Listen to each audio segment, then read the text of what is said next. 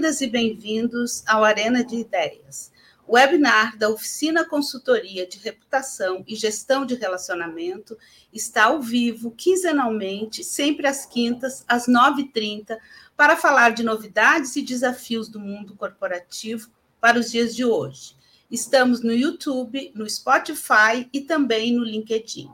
Eu sou Miriam Moura, diretora de curadoria e conteúdo e desenvolvimento de produtos, e hoje a nossa conversa é sobre algo que nós, mulheres, conhecemos bem e enfrentamos no nosso dia a dia: o machismo estrutural e como ele tem regido a sociedade em diversos níveis, sobretudo impactando na carreira feminina.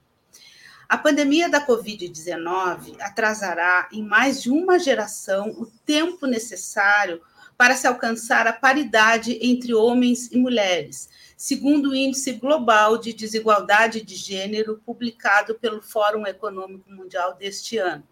O levantamento mostra que o Brasil tem a segunda pior desigualdade de gênero na América Latina.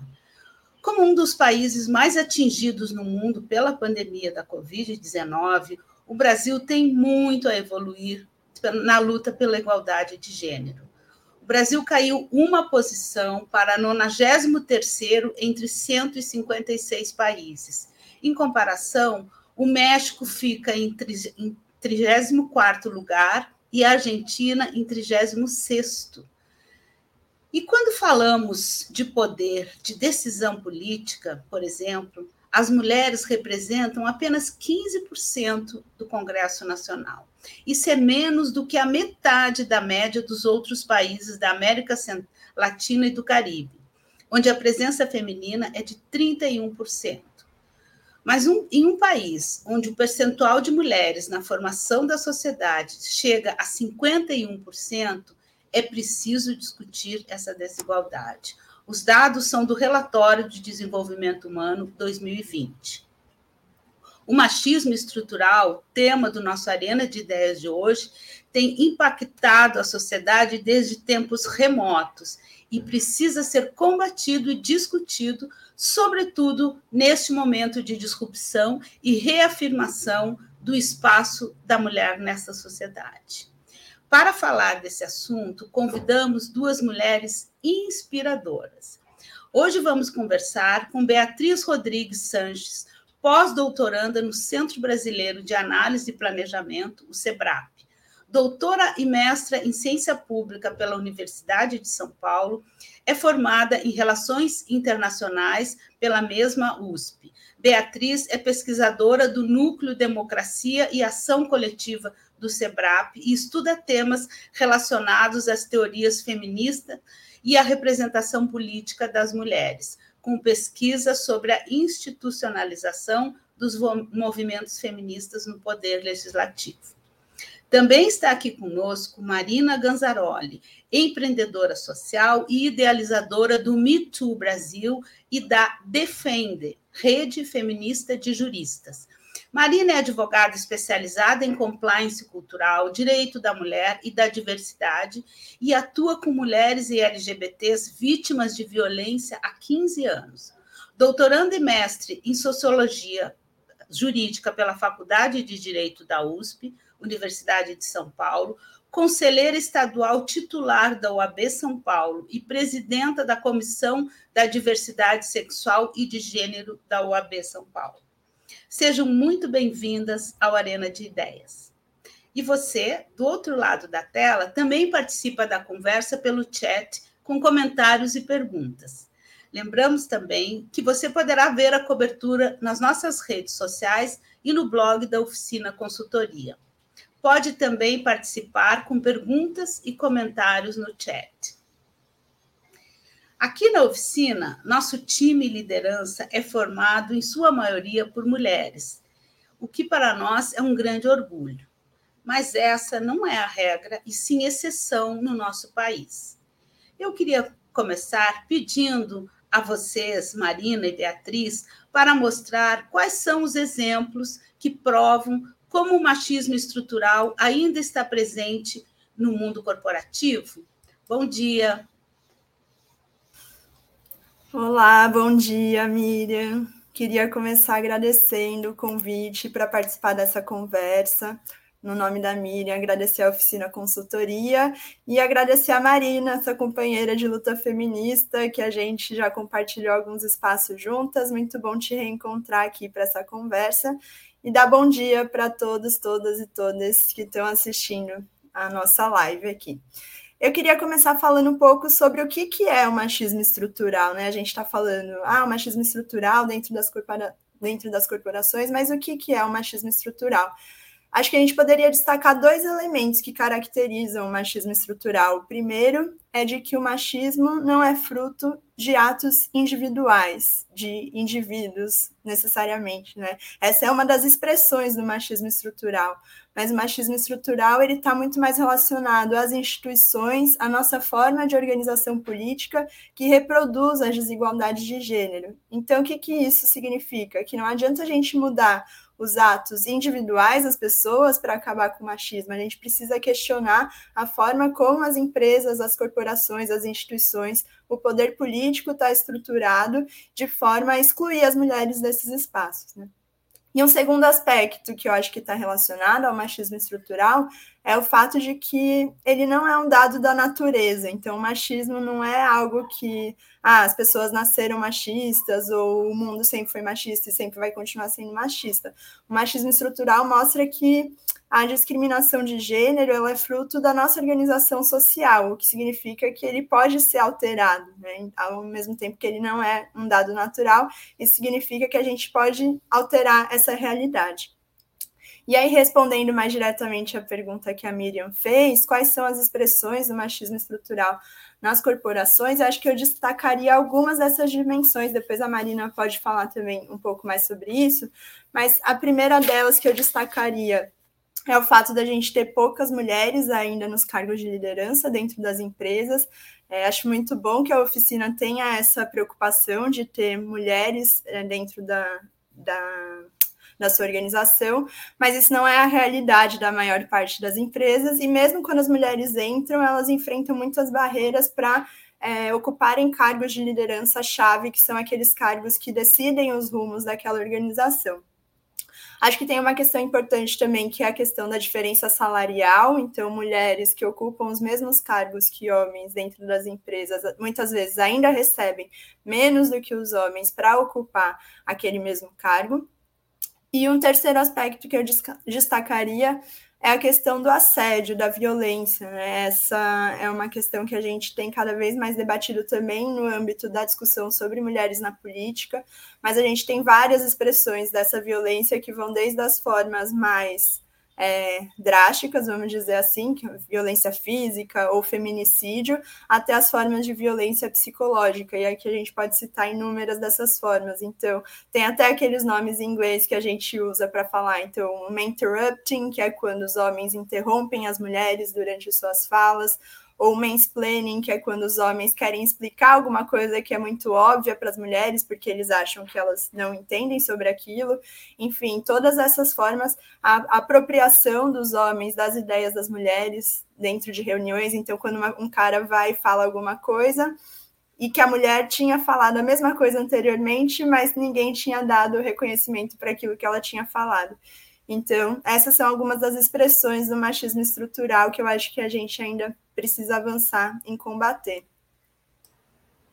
Queria ouvir um pouquinho a Marina sobre essa nossa realidade ainda. Bom, eu também queria dar um bom dia a todas, todos e todes, agradecer imensamente a Oficina Consultoria pelo convite, em nome da querida Patrícia Marins, cumprimentar a colega de Sebrap, Beatriz Sanches, é, querida Miriam Moura, toda a equipe é, da oficina, a quem agradeço em seu nome pelo excelente trabalho que vem fazendo conosco no Mitsu Brasil, movimento e organização, né? Inicialmente um movimento, agora uma organização é, sem fins lucrativos de enfrentamento à violência sexual no Brasil. Acho que esse desafio é, Miriam, da, da, não só do enfrentamento da, do machismo estrutural, né, mas quando a gente olha para todos os reflexos uh, dessa desigualdade de poder entre homens e mulheres e os reflexos que elas possui, que ela possui na vida profissional das mulheres, acho que para além dos que a doutora Beatriz destacou, o teto de vidro, né? A, a ideia de quanto mais você sobe nessa estrutura organizacional, mais branca e mais masculina ela vai ficando. É menos acessível, né? Mais inacessível são esses espaços para as mulheres, para as pessoas LGBTs, para negros e negras.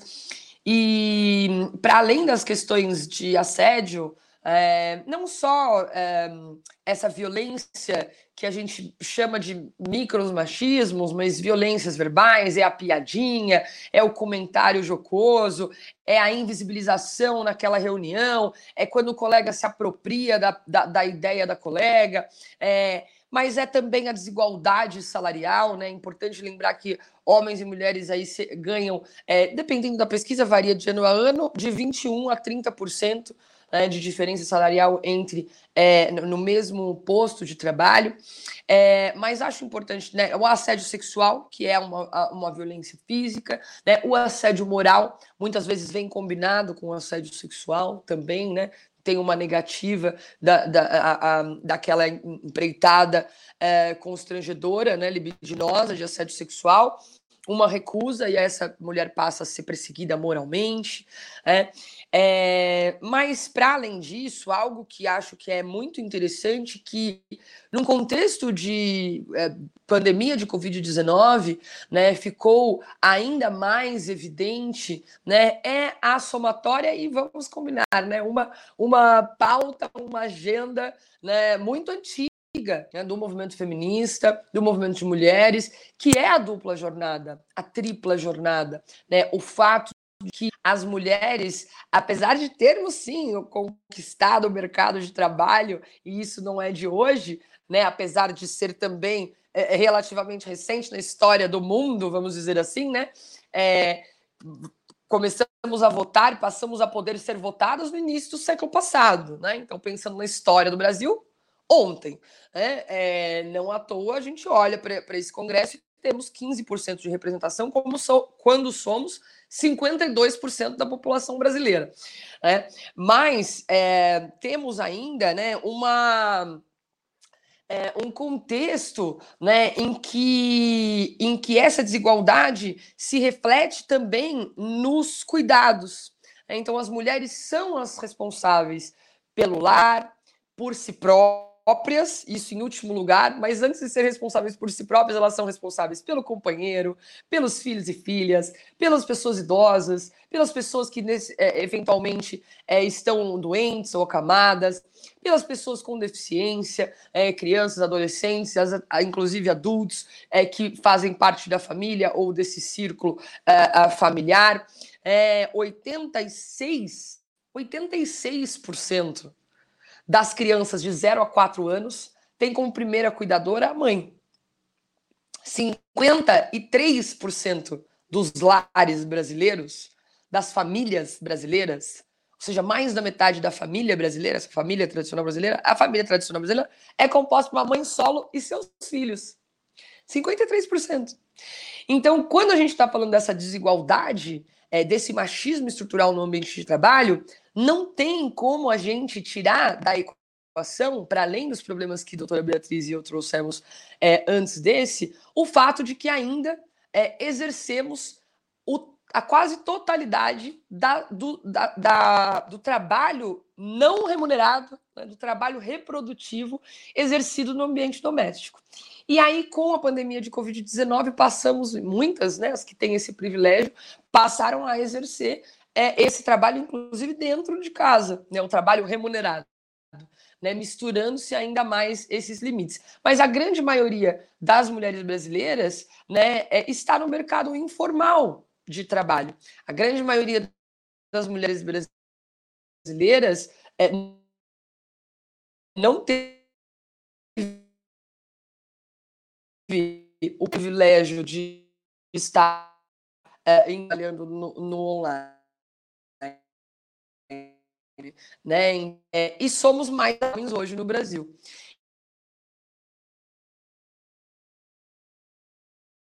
Eu já tinha perguntado, o som da Marina começou a falir, Mas, uh, Beatriz, as perguntas começam a chover aqui no chat, assim, e muitas refletindo antes de passarmos para as perguntas sobre essa o enraizamento, né, da, na cultura há tantos séculos que esse machismo predomina, que, quanto é difícil. A Marina agora está voltando. É, queria também. Você está fazendo uma pesquisa sobre a institucionalização dos movimentos feministas no poder legislativo, né, Beatriz? Se pudéssemos falar um pouquinho. Voltamos. Marina? Perdão, parece que eu caí aqui, né? Mas basicamente é, é, a conclusão a conclusão da minha fala era é precisamente essa, né? Precisamos considerar esse, esse elemento que é o trabalho reprodutivo não remunerado e que se É, a conexão da, da Marina não tá boa. Então, Beatriz, podia nos contar um pouquinho sobre esse seu levantamento, essa sua pesquisa? Sim. Então, o tema das mulheres na política é um tema que eu venho estudando desde a minha iniciação científica, mestrado, doutorado, agora o pós-doutorado. E é uma coisa que sempre me instigou a entender por que, que a gente representa metade da população brasileira e, ao mesmo tempo, 15% das cadeiras dentro do Congresso Nacional, tanto na Câmara dos Deputados quanto no Senado. Para vocês terem uma ideia, o Brasil está na centésima, trigésima segunda colocação no ranking de mulheres nos parlamentos. Então, a gente está numa posição muito ruim em comparação com os outros países. Na América Latina, só o Haiti tem menos mulheres no parlamento do que o Brasil. Então, essa é uma questão que a gente precisa enfrentar. É, eu ouvi durante muito tempo, enquanto eu estava estudando esse tema, de que as mulheres eram subrepresentadas na política porque elas não se interessavam por política, porque esse não era um assunto de mulheres. E isso mostra o quanto o machismo estrutural ainda está enraizado na nossa sociedade, porque isso ignora as barreiras estruturais existentes para a participação política feminina. E aqui eu queria trazer algumas dessas barreiras para a gente comentar, discutir. A primeira delas é o nosso sistema eleitoral. O nosso sistema eleitoral é um sistema eleitoral de lista aberta, o que significa que os eleitores votam nos candidatos e não nas listas do partido, então votam nos candidatos individualmente. Nos países em que há uma maior representação política feminina, o sistema eleitoral é de lista fechada com alternância de gênero, então os partidos lançam as listas, colocam um homem e uma mulher, um homem e uma mulher, assim por diante, e isso garante uma maior participação política feminina. Além dessa questão do sistema eleitoral, eu destacaria a questão do financiamento de campanha, que é uma questão chave para a gente entender a subrepresentação, que tem a ver com aquilo que a gente estava falando da questão dos salários desiguais e tudo mais dentro das empresas. Então, essa questão do dinheiro, né? É, as mulheres ainda hoje recebem menos dinheiro para suas campanhas do que os homens. E aí a gente tem que ter um olhar interseccional para essa pauta, né? Pensar que as mulheres negras recebem ainda menos dinheiro do que as mulheres brancas para suas campanhas. Então, aquela decisão que a gente teve lá em 2018 sobre o financiamento, de que 30% dos recursos do fundo eleitoral e partidário deveriam ser destinados para candidaturas de mulheres, foi um grande avanço nessa luta pelo financiamento mais igualitário de campanhas, mas a gente ainda precisa avançar muito na fiscalização dessa regra. E uma última questão que eu traria em relação a esse machismo estrutural dentro das instituições políticas tem a ver com os próprios partidos políticos e também com aquilo que a gente estava falando da ocupação de mulheres nos cargos de liderança dentro dos partidos. Então, os homens ainda hoje são aqueles que ocupam os cargos de liderança dentro dos partidos e são aqueles que decidem para onde vai o recurso do partido, quem vão ser as candidatas, quem vão ser os candidatos. Então, é muito importante que a gente discuta, por exemplo, políticas de cotas, não somente para candidaturas, mas de cotas internamente dentro dos cargos de liderança dos partidos, e aí considerando toda a pluralidade das mulheres, né? Mulheres negras, mulheres LGBTs, mulheres indígenas e tudo mais que todas essas é, intersecções que a gente precisa considerar quando a gente fala de mulheres.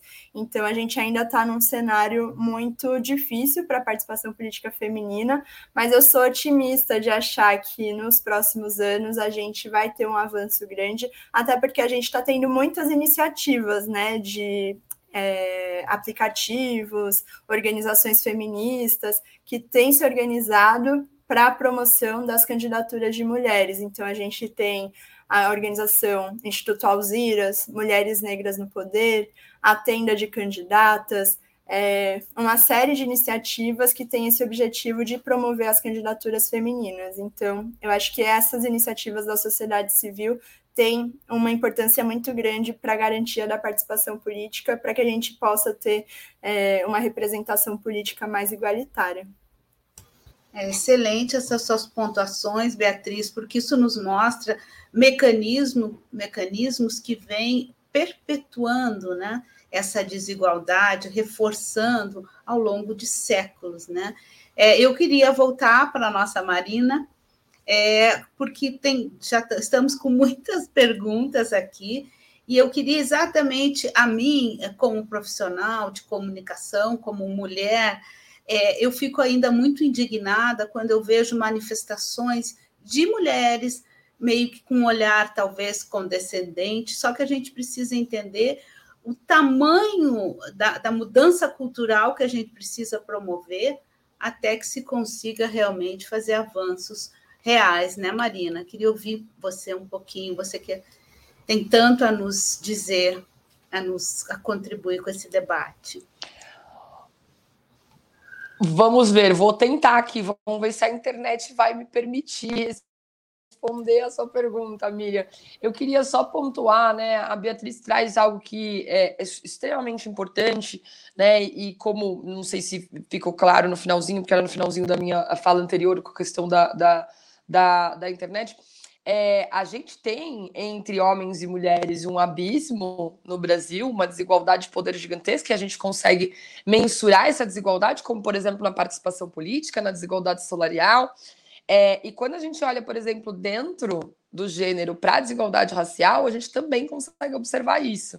Né? Então, se os homens ganham a mais que as mulheres cerca de 21 a 30%, dependendo da pesquisa, no mesmo posto de trabalho, nós, mulheres brancas, ganhamos 41% a mais do que as mulheres negras no Brasil.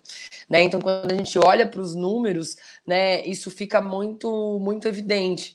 É, inclusive, quando você compara a mulher negra com o homem branco, né, uma mulher negra precisa trabalhar 50 minutos, quase uma hora a mais, para ganhar né, para conseguir ganhar por hora né, a média do que ganha um trabalhador branco no Brasil, ou seja, literalmente o dobro, né? E essas pesquisas elas elas ficam é, são trazidas, né, pelos pelos dados do, do IPEA e, e essa consolidação de dados que é, é, que é que é realizada. Acho que um dos, dos, é, dos desafios né, que ainda temos e isso também é uma visão muito machista, né, Miriam? Falar assim, ai, então não tem mulheres no Congresso. Ai, mas se a maioria da população é mulher, é porque mulher não vota em mulher. A culpa é das mulheres. É, então, a gente, é importante a gente entender, né? Muitas vezes situações de violência, ai, mas quem educou? Ah, foi a mãe que educou, então a culpa é da mãe. É, então a gente acaba, poxa, mas é, recai sobre as mulheres a educação dos filhos, a dupla jornada, o trabalho reprodutivo não remunerado, e ainda assim elas ganham menos, mesmo sendo mais escolarizadas que os homens no Brasil. Né? Então, onde que está aqui né, a, a, a, falha. Né? Na verdade, tanto nós, mulheres, quanto homens, estamos dentro dessa estrutura machista e reproduzimos essa estrutura a todo tempo. É, nós, mulheres, também é, fomos educadas a valorizar mais a opinião dos homens. Nós também fomos educadas a uh, respeitar e nos sentirmos lisonjeadas com qualquer comentário elogioso, seja o nosso corpo é, ou a nossa roupa, é, por uma questão de educação, ainda que isso nos constrangesse, nos deixasse incomodada, ainda que isso ultrapassasse os nossos limites. Nós fomos também é, educadas né, a imaginar a figura do presidente, seja do país ou da empresa, enquanto uma figura masculina, branca, cisgênera, heterossexual, um pouquinho mais velha. Quando alguém fala para a gente, ah, imagina um prefeito, um prefeito. A gente imagina um prefeito. A gente imagina um homem prefeito, né? Nós também fomos educadas dentro desse sistema e estamos reproduzindo ele a todo tempo. É, então, quando a gente olha para a coleguinha e fala, nossa, esse, essa roupa não tá legal. Ah, nossa, não dá para usar essa roupa com esse peso. Tá, tá gorda, tá magra. Né? E, a, fomos, homens e mulheres, fomos condicionados é, a, quando olhamos para as mulheres, olharmos a estética, olharmos a beleza, olharmos a, o peso, a vida sexual e não a qualidade técnica, a bravura, a força, a liderança. É, existe uma pesquisa da Girl Guiding, uma organização britânica muito interessante, que ela mostra que um quarto, um quarto das meninas de 6 a 10 anos sente é, pressão para ser bonita. E um terço das meninas da mesma faixa etária, 6 a 10 anos, sente que ser bonita é a sua melhor qualidade. Então, veja, isso tem impactos gigantescos né, na educação dessas meninas, desses meninos. É, então, quando pensamos também no papel é, das mulheres, né, é importante não culpabil nos culpabilizarmos por uma estrutura que nos exclui, mas compreendermos junto com também os homens como transformamos essa estrutura. Perfeito. Marina, é, essa, você já estava respondendo a pergunta da Raquel, que tem sido o tom, é, como mudar, né? Como mudar esse machismo enraizado até mesmo em mulheres. É exatamente isso. Beatriz, você quer fazer uma complementação? Nesse quesito? Eu acho que a fala da Marina foi muito boa nessa explicação daquilo que a gente estava falando inicialmente, de que o machismo estrutural ele não é fruto necessariamente dos indivíduos, mas de estruturas, e que os indivíduos estão inseridos nessa estrutura que faz com que nós reprodu é, que a gente reproduza essas ideias é, e esses estereótipos de gênero que sempre foram construídos nessa binariedade, as mulheres são delicadas, sensíveis, frágeis e os homens são fortes, inteligentes, é o campo da razão versus o campo da emoção. As mulheres são emotivas, os homens são racionais. Até por isso, isso tem reflexo na atuação política das mulheres também, né? O quanto a gente pensa as mulheres ocupando esses cargos de poder, elas não foram feitas para estarem ali porque a natureza feminina não tem relação com o espaço público, também tem relação com essa questão das mulheres falarem em público, a gente não é estimulada.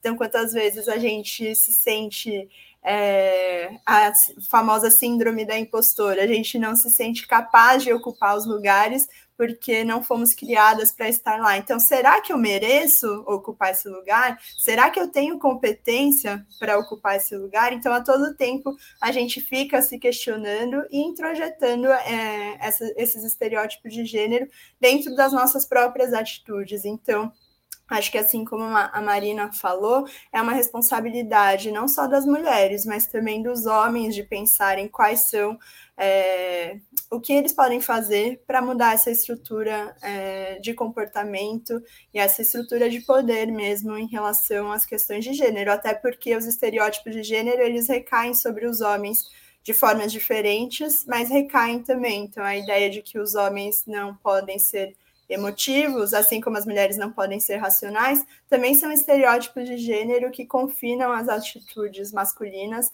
a um certo padrão, né? Então, isso também gera um sofrimento é, para a população masculina. Então, acho que a luta feminista contra esses estereótipos é uma luta de todas e todos e todes, né?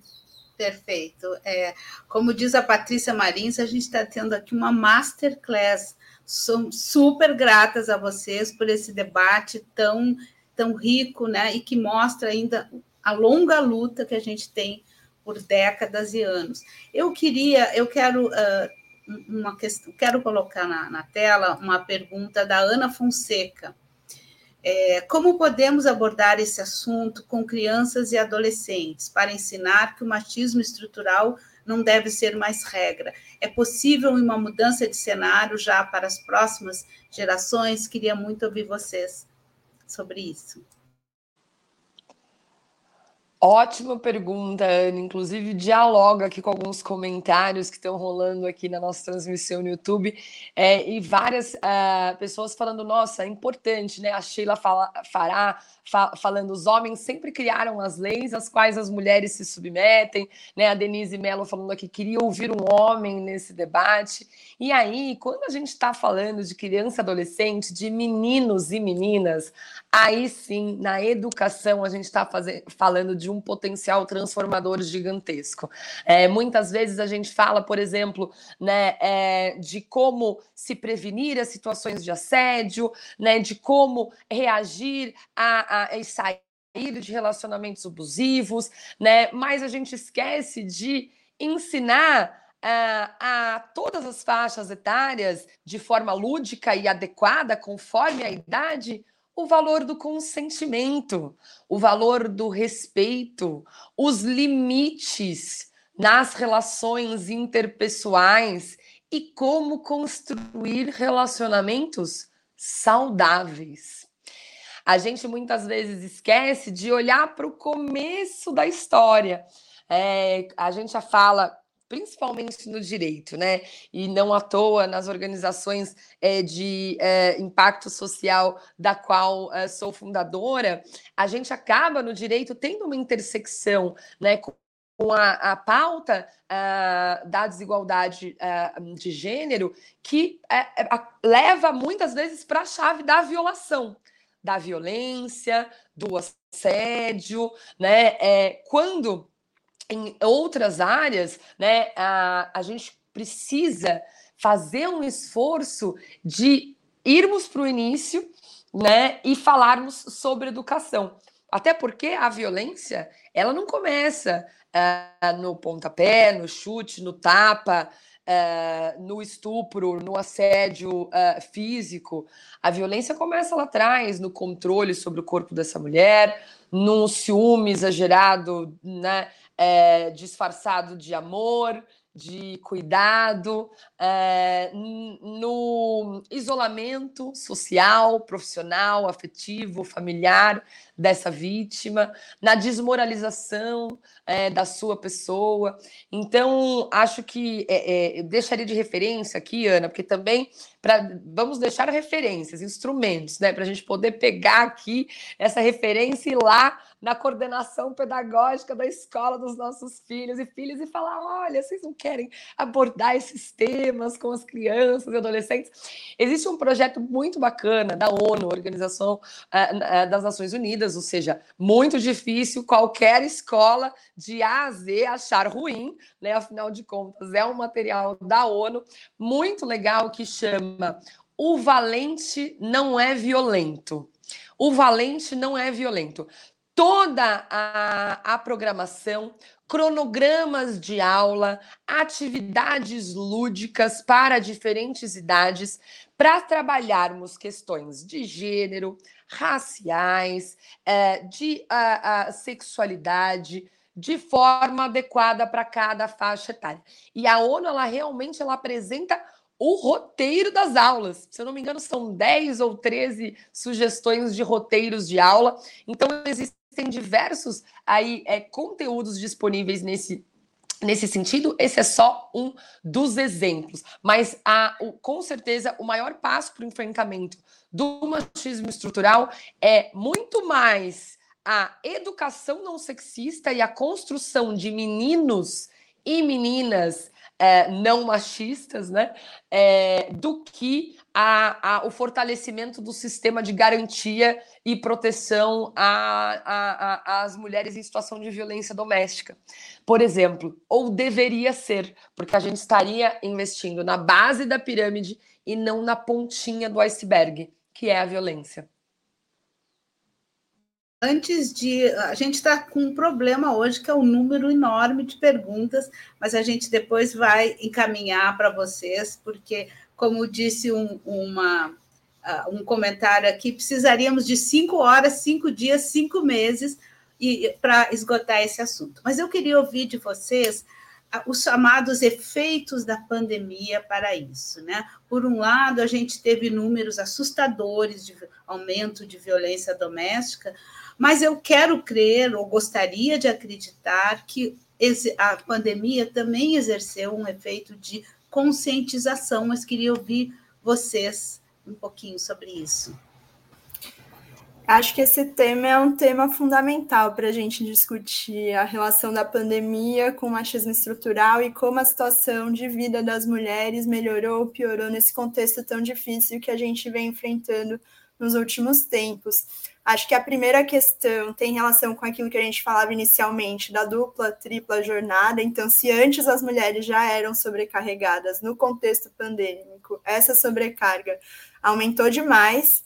Então, tanto para as mulheres que é, antes é, contavam com o trabalho de outras mulheres dentro de casa e que passaram a não poder contar com esse trabalho por conta da pandemia, quanto as mulheres que muitas vezes trabalhavam na casa de outras mulheres e que passaram a não mais poder trabalhar na casa dessas pessoas.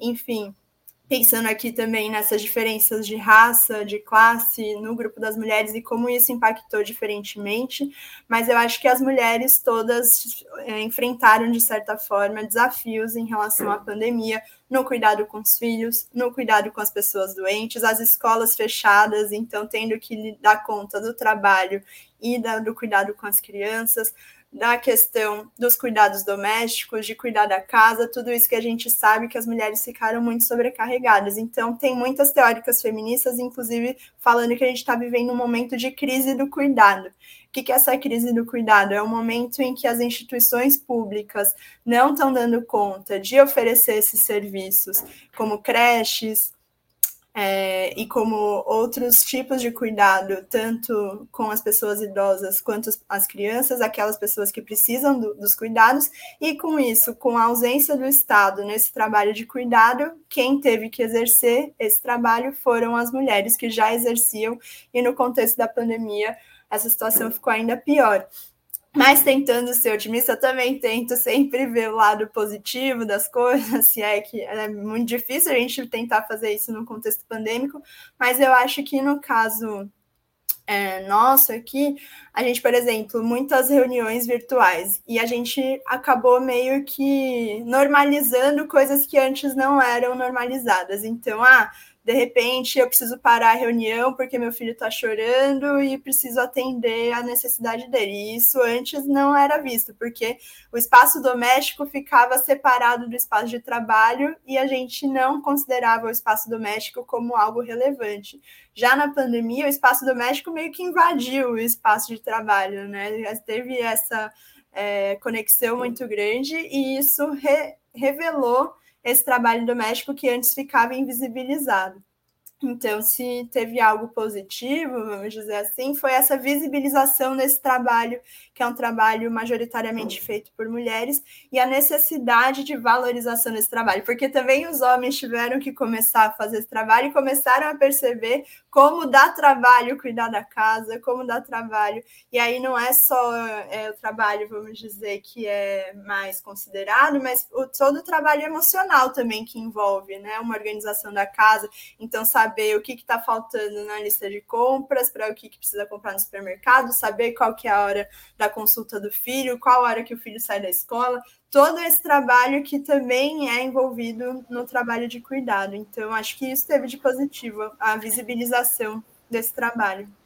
É, sem dúvida, antes só da, da gente ouvir a Marina, é, eu lembro que nós fizemos no ano passado, numa arena de ideias sobre mulheres na pandemia, com uma pesquisa da Bibop, Bihup, que mostrou números assim de, assustadores, né? Mas é, é com, a males que, né, a, a, pelo menos, mais gente aprendeu a valorizar esse trabalho que sempre existia e que o Zoom ajudou a, a mostrar, né?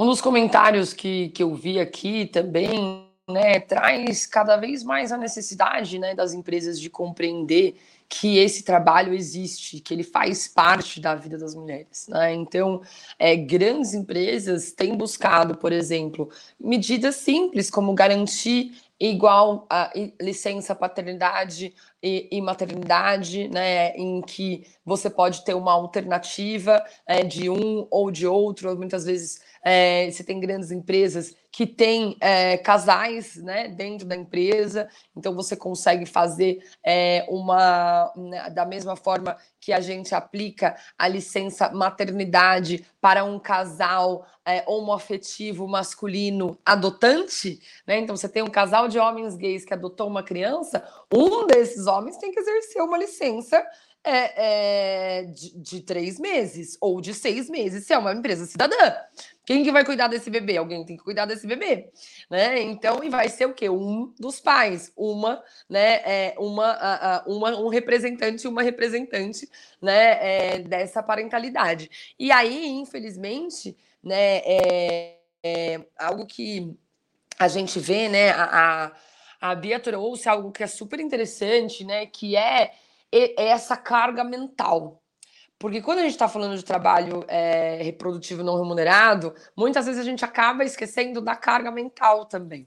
É, então, quando a gente olha para os dados lá do, é, do, da PNAD contínua, é, que mostra que os homens, isso antes da pandemia, exercem em média é, 10,5 horas semanais de afazeres domésticos em comparação com 18 horas das mulheres brasileiras, algo que certamente deve ter mudado é, durante a pandemia é, de Covid-19, muitas vezes a gente não bota na conta essa carga mental, que é precisamente esse planejamento. Né? Eu achei super bacana, Bia, porque você deu dois exemplos que eu sempre dou, porque é muito real esse negócio do pediatra, do médico e da coisa da lista de compra. Porque daí você vira para os colegas, e aí, mais uma vez, né, a importância da gente falar sobre o que é ser homem.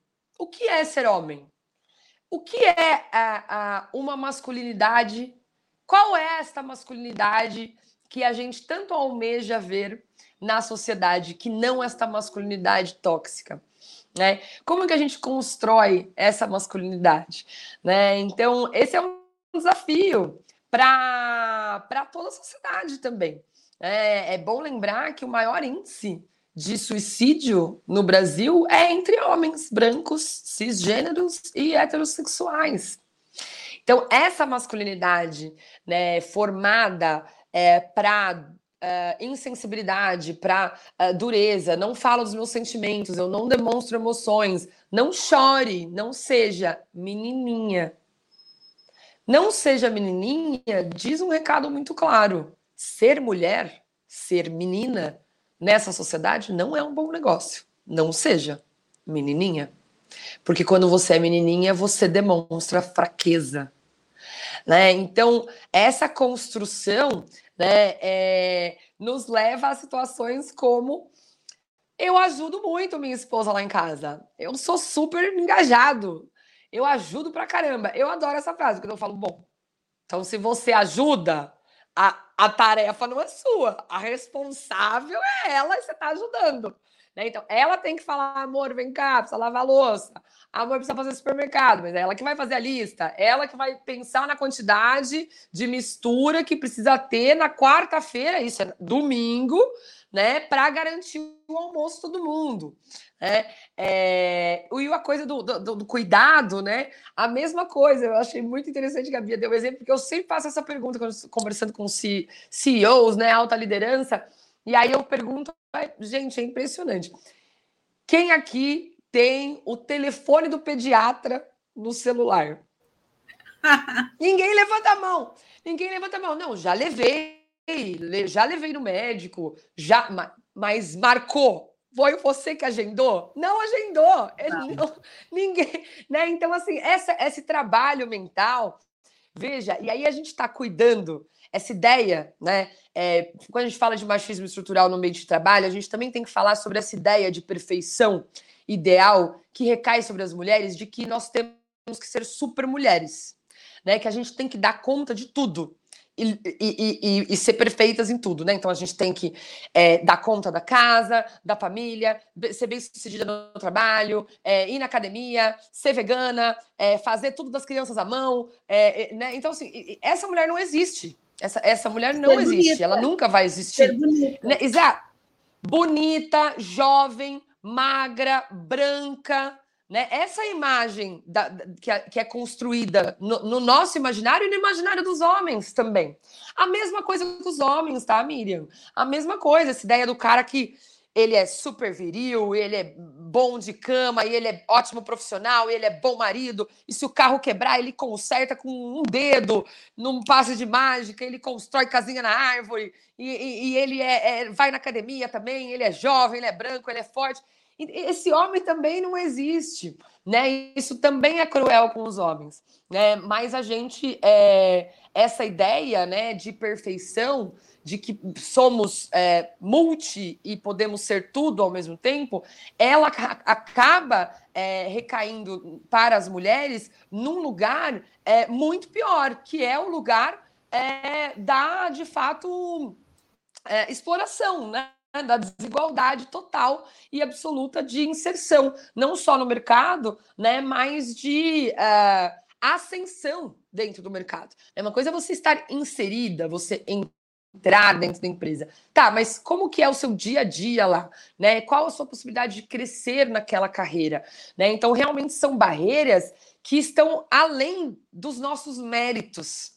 Aí que está a, a, a né, o, a, a o, o, estrutural. Por isso que quando a gente está falando de estrutura, a gente está falando de algo que é a, a, cuja mudança é paulatina, é gradual. É, então, o fato de que não tinha banheiro para as mulheres no Senado é algo físico, material, que diz o lugar das mulheres não é aqui.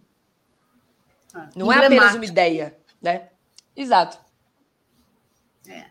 Eu queria uh, aproveitar esse nosso uh, ou poucos minutos para a gente introduzir uma questão que eu, eu, vejo que tem muitas perguntas, que é essa situação no, no ambiente corporativo. Nós temos aí vários aspectos.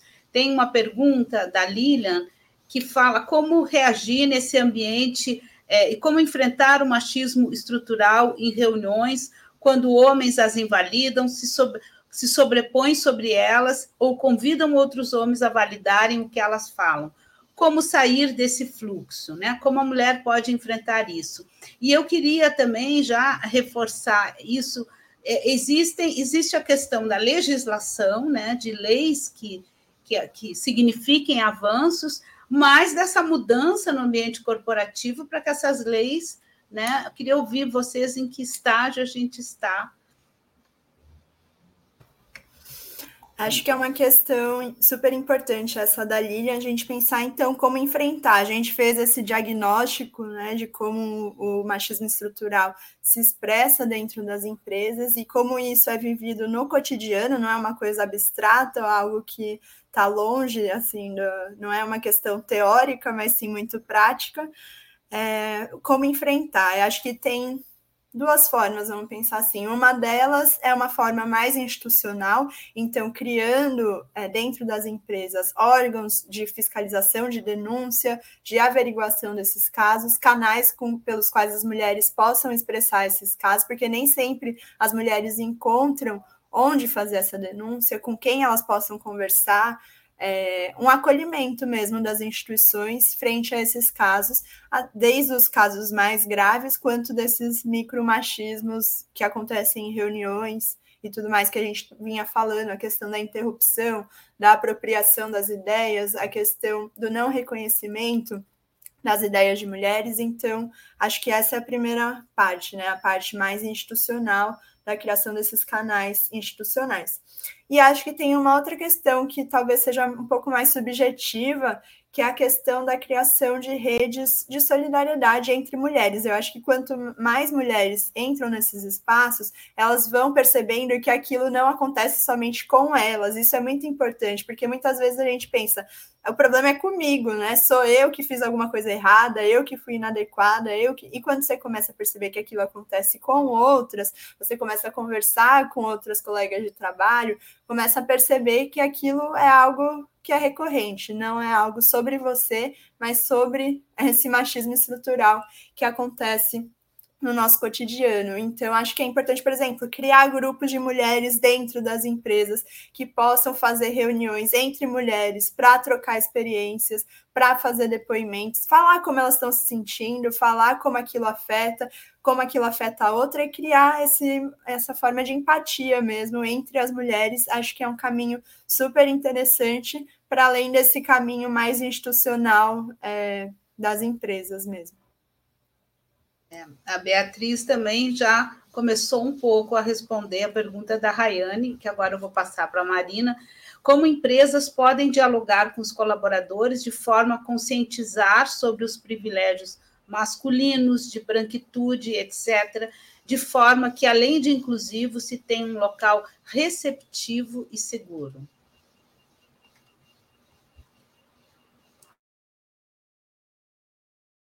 A Marina Travou? Vamos ter minha instabilidade. Ver se eu, se eu consigo. É fazer uma referência a uma forma de.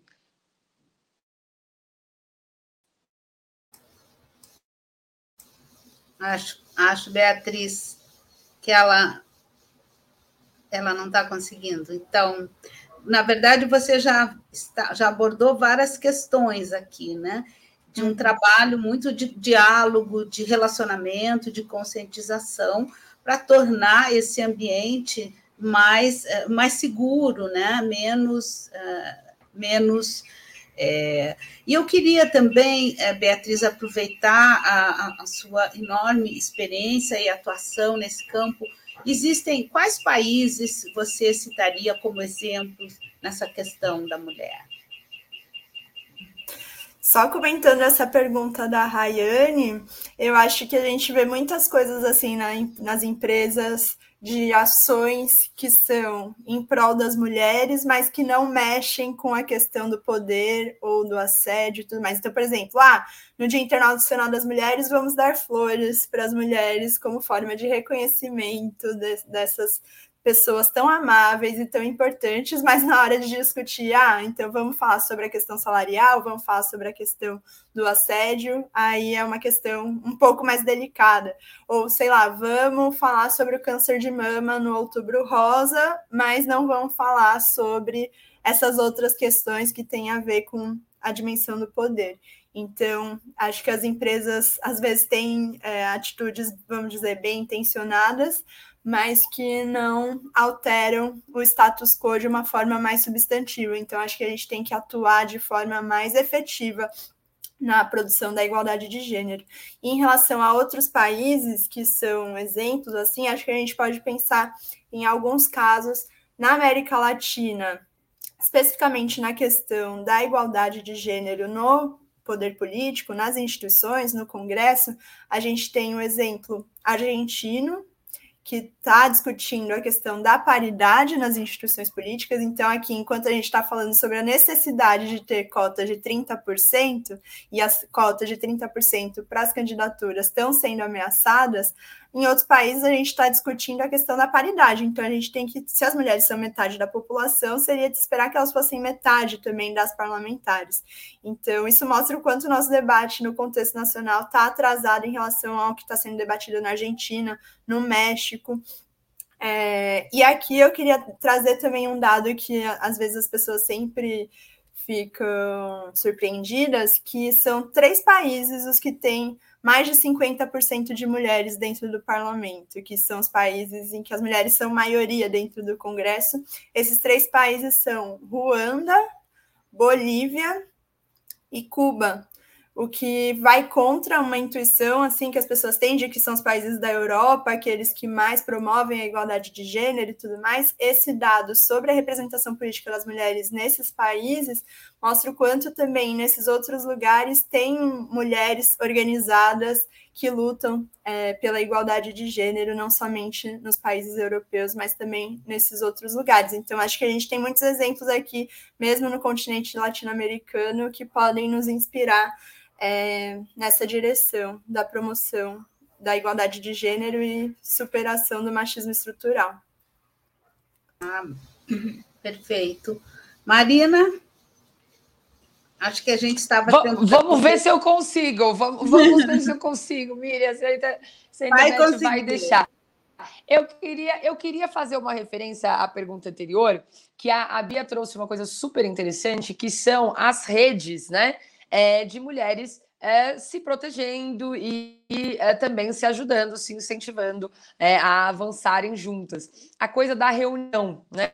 Então, é um exemplo, um case bastante interessante lá dos Estados Unidos. As mulheres na administração do governo Obama, né? Então, Partido Democratas, é, a, a princípio, é, homens e mulheres é, progressistas, inclusivos, né? E nas reuniões da, da gestão, né? Com muitas mulheres ali na sala de crise, com o presidente, etc. O de sempre, né? As mulheres invisibilizadas, o discurso delas é, é, silenciado, ou enfim, as ideias delas apropriadas. Então, as mulheres do, do, da gestão Obama, nas reuniões com o presidente, elas desenvolveram uma técnica. Quando uma é, falava, né, fazia um pitch, apresentava uma ideia, todas as outras em suas falas reverberavam aquele mesmo pitch, até o pitch ser considerado na reunião. E invariavelmente era isso que acontecia na quarta ou na quinta vez que uma mulher falava. Como a colega falou, tal coisa.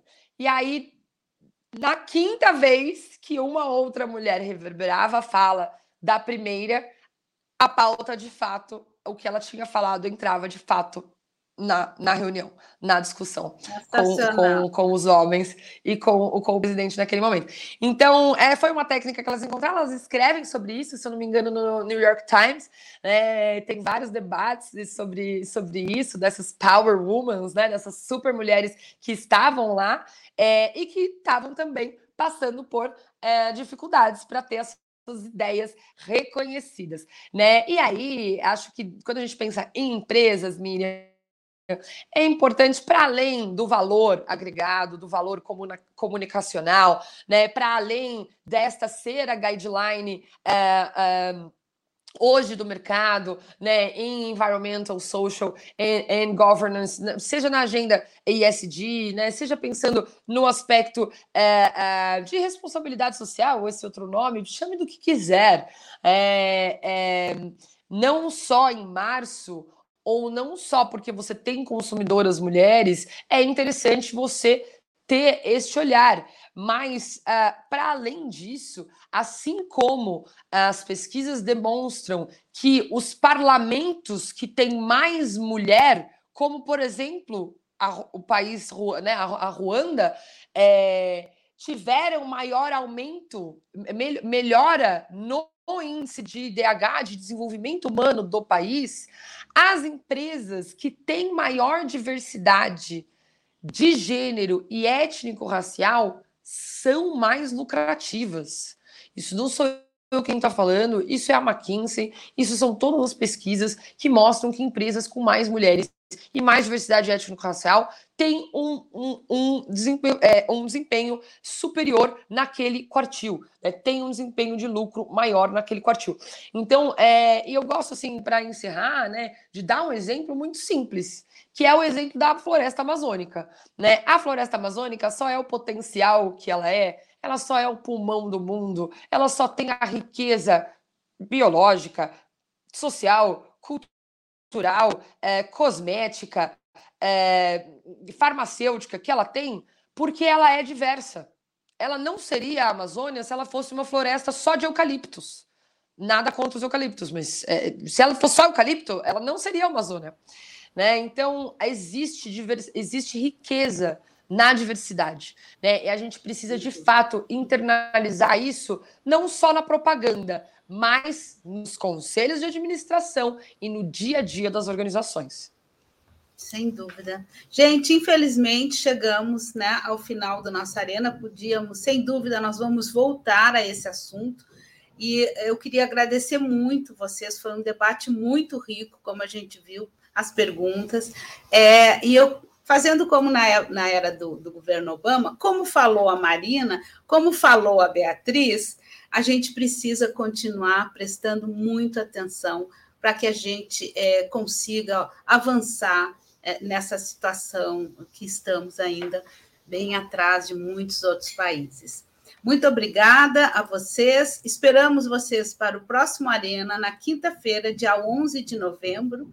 Muito obrigada. É, fiquem conosco mais um minutinho, que nós vamos mostrar um vídeo da oficina consultoria. Obrigada.